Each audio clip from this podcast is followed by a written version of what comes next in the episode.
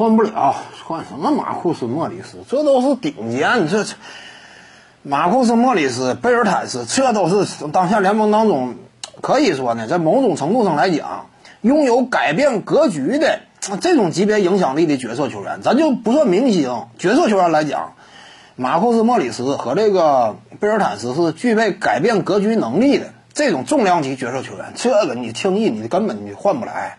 他俩这个级别呢，你现在呀。得拿那种准的全明星，你才能换。你不是说准全明星以及大量的未来资产的话，这两条道你选其其中一个，你其他的方案根本换不来。你像湖人队呀，你库兹马，你靠他怎么可能换？你别说靠他，你就把他算在内，你再搭一个，再搭一个谁呢？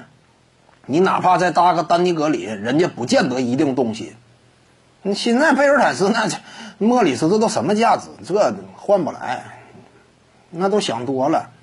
而且呢，现在这个冲湖人队啊，他的对外态度，他的说法是什么呢？是库兹马呀，是这支球队的未来重要资产。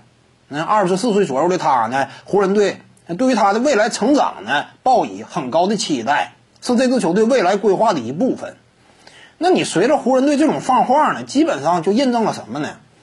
就是库兹马呀，当下你真拿他换的话，也换不回来什么那真正有价值的拼图。你还不如说留着他。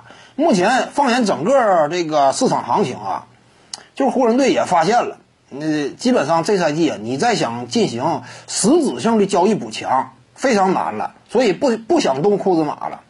你说其他那些重量级球员呢，重量级角色球员呢，都都弄不来了。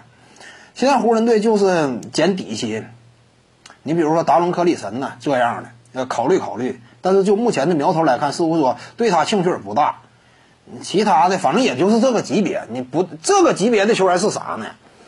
你就算说能弄来，影响不了大的格局。你所以湖人队基本上这赛季基本盘已经定了，就这些位。你所以说打出什么样的表现，就这些位了。这赛季就是现有的阵容拼一下，行与不行的也就这样了，没有什么其他太多的机会。现在。我估计交易截止日之前，湖人队也不会有什么实质性的动作。